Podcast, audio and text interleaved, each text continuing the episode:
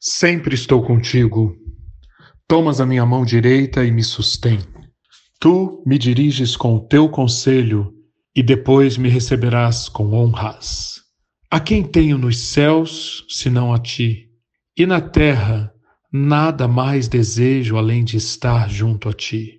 O meu corpo e o meu coração poderão fraquejar, mas Deus é a força do meu coração e a minha herança para sempre. Para mim, bom é estar perto de Deus. Fiz do soberano Senhor o meu refúgio, proclamarei todos os teus feitos.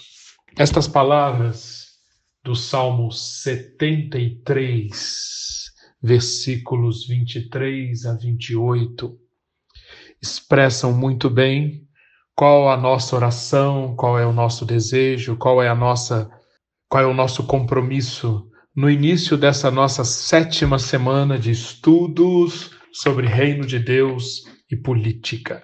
Estamos chegando ao final desses áudios e hoje, no primeiro dia dessa nossa sétima semana, eu quero convidar você para visitar algumas das páginas, alguns dos versículos de um livro muito especial nas Escrituras, o livro de Eclesiastes. O, e aqui, no livro de Eclesiastes, nós encontramos diversos trechos que falam sobre a relação do servo de Deus com o governo.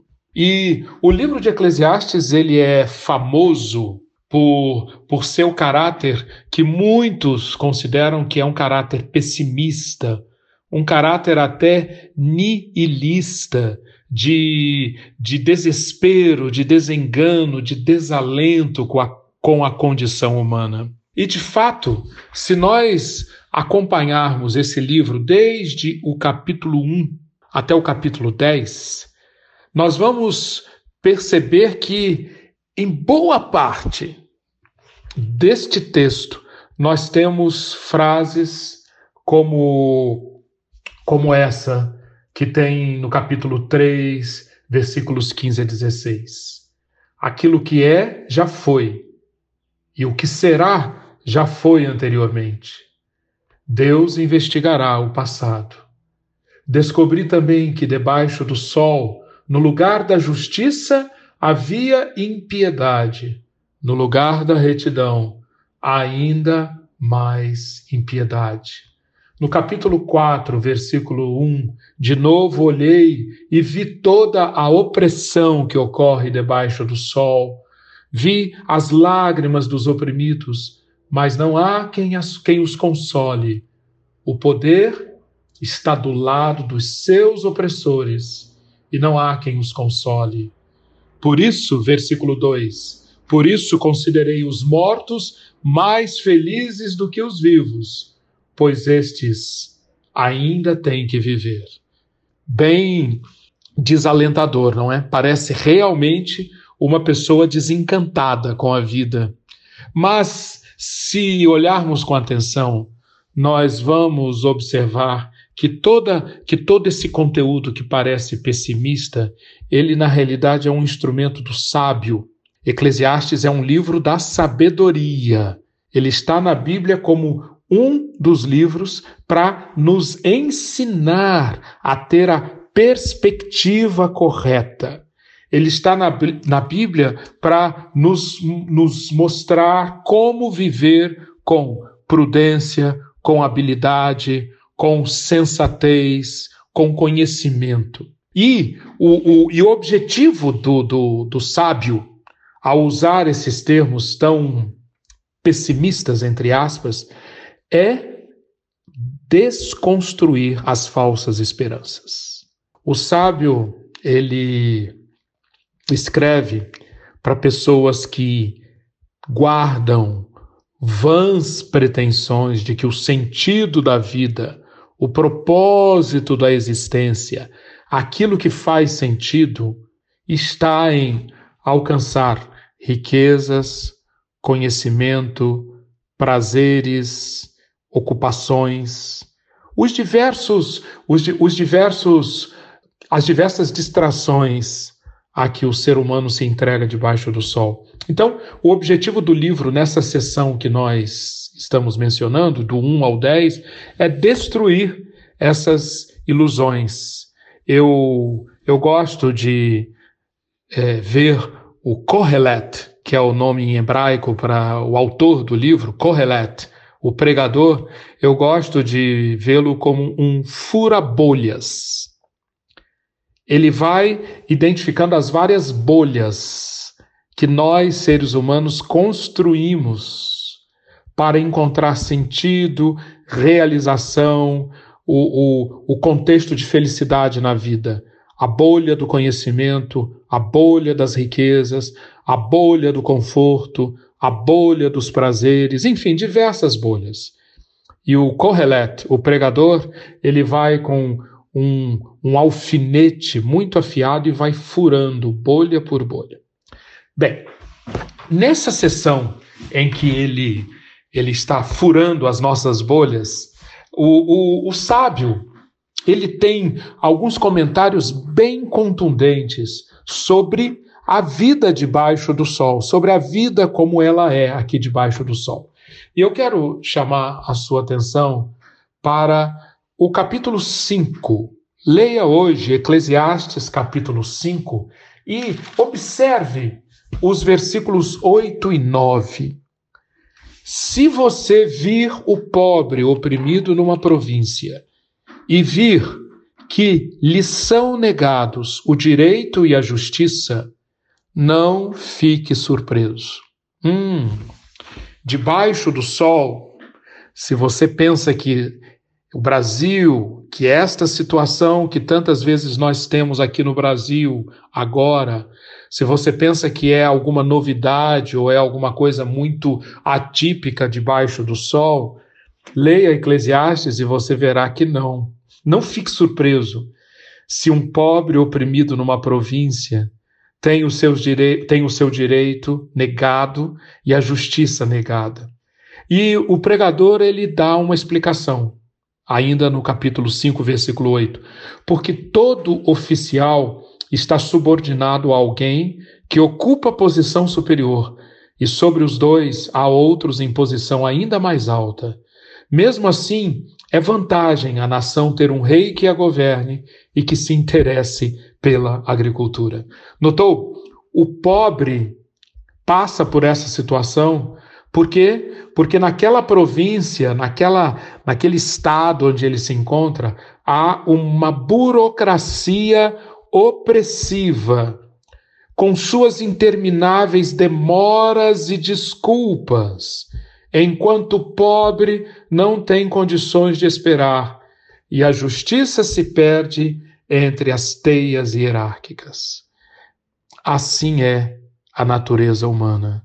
Assim é o exercício de, do poder, muitas e muitas vezes, debaixo do sol. Essa é a primeira foto que o pregador registra. Mas tem uma segunda foto no capítulo 8, versículos 11 a 13. Quero sugerir que você leia, então, capítulo 8, versículos 11 a 13. Você verá uma segunda foto que o pregador traz para o nosso álbum de fotos, mostrando como é a vida debaixo do sol.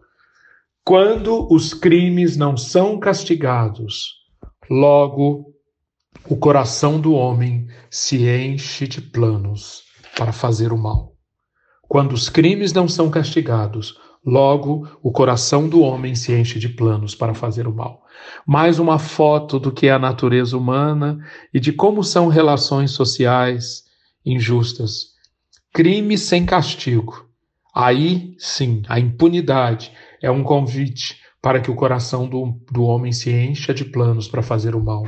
Ou seja, o, o autor de Eclesiastes ele reconhece que o problema humano, há um problema humano inerente ao coração, ao nosso coração. Somos corruptos na fonte, no coração. O coração torna-se cheio, pronto para praticar o mal diante da impunidade. Nessa hora, é muito importante nós é, atentarmos para, para, para o quadro das Escrituras que em muitas outras passagens reforça essa, essa, esse retrato que o autor de Eclesiastes traz do mal radical alojado na alma humana. Dallas Willard, um autor de quem eu gosto muito, ele escreveu bastante sobre isso. Num dos, dos textos de um livro dele, uh, chamado Conspiração Divina, ele registra que a, esse mal radical alojado na alma humana faz com que as, as ruínas provocadas por esse mal apareçam na mente, sentimento, corpo e nas relações sociais mal formadas e disfuncionais. E no mundo intelectual de hoje, diante de inúmeras análises sociológicas, antropológicas, filosóficas, culturais, epistemológicas, enfim, análises e análises no mundo intelectual de hoje, muitas delas escondem o horror dessa constatação de que há um mal radical alojado na alma humana. O pecado, como uma condição inerente ao eu, não é posto como um princípio de explicação por aqueles que supostamente deveriam saber por que a vida é como é e como orientar os outros. Por que temos tão graves problemas sociais? Por que temos tantas falhas morais de líderes públicos? Por que temos tão graves problemas com drogas? Por que temos uma insegurança pública tão disseminada? Especialistas estão perdidos em especulações sobre a causa, diz Dallas Willard, enquanto as reais fontes de nossos fracassos se encontram na escolha e nos fatores que ela pôs em ação. Somos como fazendeiros que diligentemente plantam colheitas, mas não podem admitir a existência de ervas daninhas e insetos, e que só conseguem pensar em espalhar mais fertilizantes. Da mesma forma, a única solução que conhecemos para os problemas humanos hoje é a educação, entre aspas. As notícias diárias, os tribunais, os escritórios de advocacia, a comunidade, a família e as instituições educacionais e penais fornecem constante torrente de injustiça e mal que brota do espírito, da mente, da alma, do corpo e do contexto social mal formado acertou na veia o nosso amigo Dallas Willard, e isso reverbera muito bem o que o autor de Eclesiastes escreveu já há mais de 2.500 anos. Quando os crimes não são castigados logo, o coração do homem se enche de planos para fazer o mal. No cap... Nos versículos 12 e 13 do capítulo 8, Eclesiastes continua: O ímpio pode cometer uma centena de crimes e, apesar disso, ter vida longa. É verdade. Mas, e aqui o autor de Eclesiastes começa a mostrar que não há, há luz no fim do túnel. Que essa situação não, não, não é uma doença sem remédio. O primeiro remédio aparece aqui no, no, nos versículos 12 e 13. Eu sei muito bem que as coisas serão melhores para os que temem a Deus, para os que mostram respeito diante dele. Para os ímpios, no entanto, nada irá bem, porque não temem a Deus e os seus dias como poucos, ou melhor, e os seus dias como sombras serão poucos. Ou seja, nós precisamos, o, o sábio nos ilumina para ver que, apesar desse mal na natureza humana e nas relações sociais, Deus está atuando com o seu aspecto de Deus preservador. A calamidade finalmente desabará sobre o pecador, disse Eclesiastes. Isto é Deus preservando.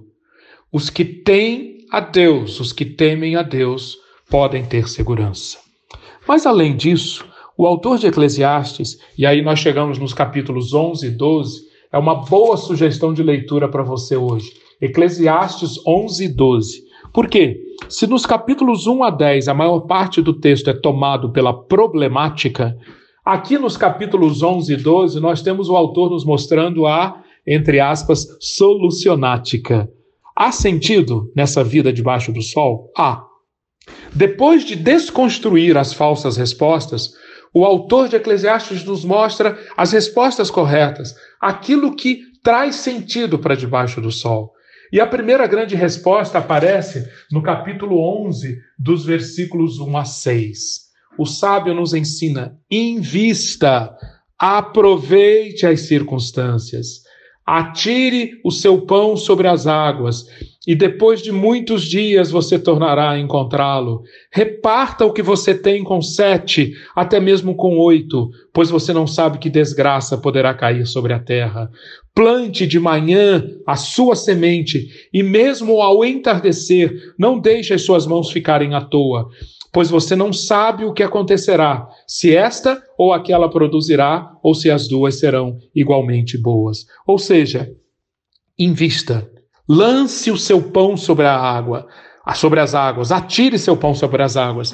Diante de calamidades debaixo do sol, diante de opressões, diante de injustiças, o remédio não é cruzar os braços, não. O remédio é plantar a semente de manhã, plantar a semente ao entardecer, não deixar as mãos ficarem à toa.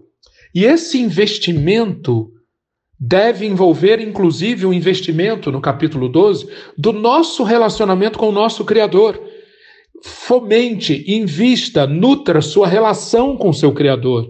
Lembre-se do seu Criador nos dias da sua juventude, antes que venham os dias difíceis e se aproximem os anos em que você dirá: não tenho satisfação neles. Investir, além de plantar a semente dia e noite, a semente do bem, a semente da justiça, a semente dos negócios, a semente do conhecimento, a semente de relacionamentos horizontais, investir é também plantar a semente do relacionamento vertical com o nosso Criador foi dele que nós viemos. Ele é a fonte de toda a vida. Ele é que faz as sementes prosperarem. Portanto, é uma decisão muito sábia investir, lembrar-se do relacionamento com o Criador.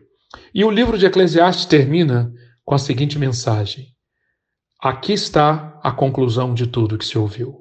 Tema a Deus, obedeça aos seus mandamentos, porque isso é o essencial para o homem pois Deus trará a julgamento tudo o que foi feito, inclusive tudo o que está escondido, seja bom, seja mal.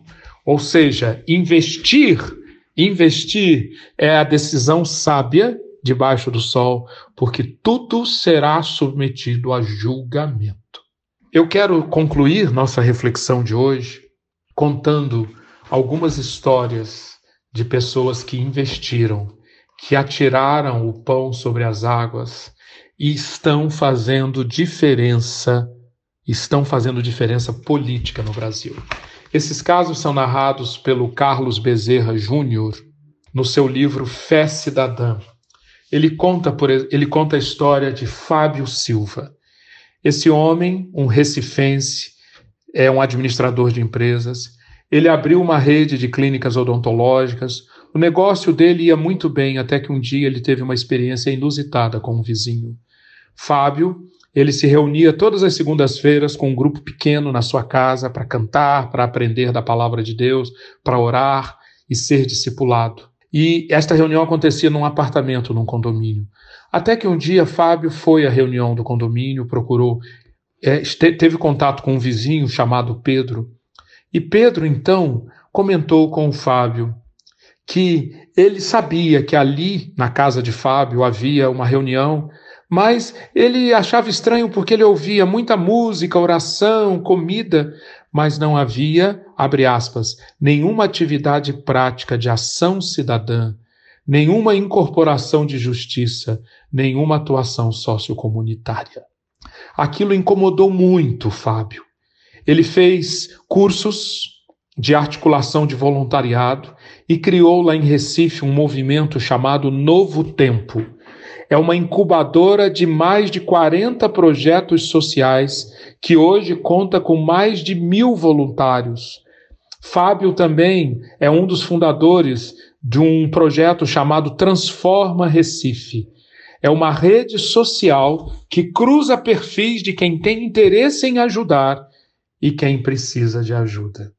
Fábio é um exemplo de alguém que, diante da opressão que se faz debaixo do sol, diante da injustiça denunciada pelo autor de Eclesiastes, o que, que ele fez?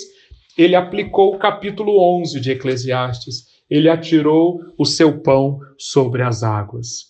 Muitos outros exemplos, muitos outros exemplos poderiam ser mencionados de pessoas que, como Fábio, lançam o pão sobre as águas, plantam de manhã a sua semente, plantam ao entardecer, lembram-se do seu Criador enquanto têm forças, porque sabem que Deus trará julgamento tudo o que foi feito, mesmo o que está escondido, seja bom, seja mal.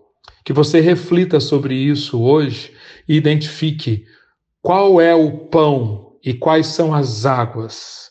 Qual é o pão que você está precisando lançar e quais são as águas? Qual é a semente que você está precisando plantar? Que Deus abençoe nesse discernimento. Que Deus abençoe muito o seu dia.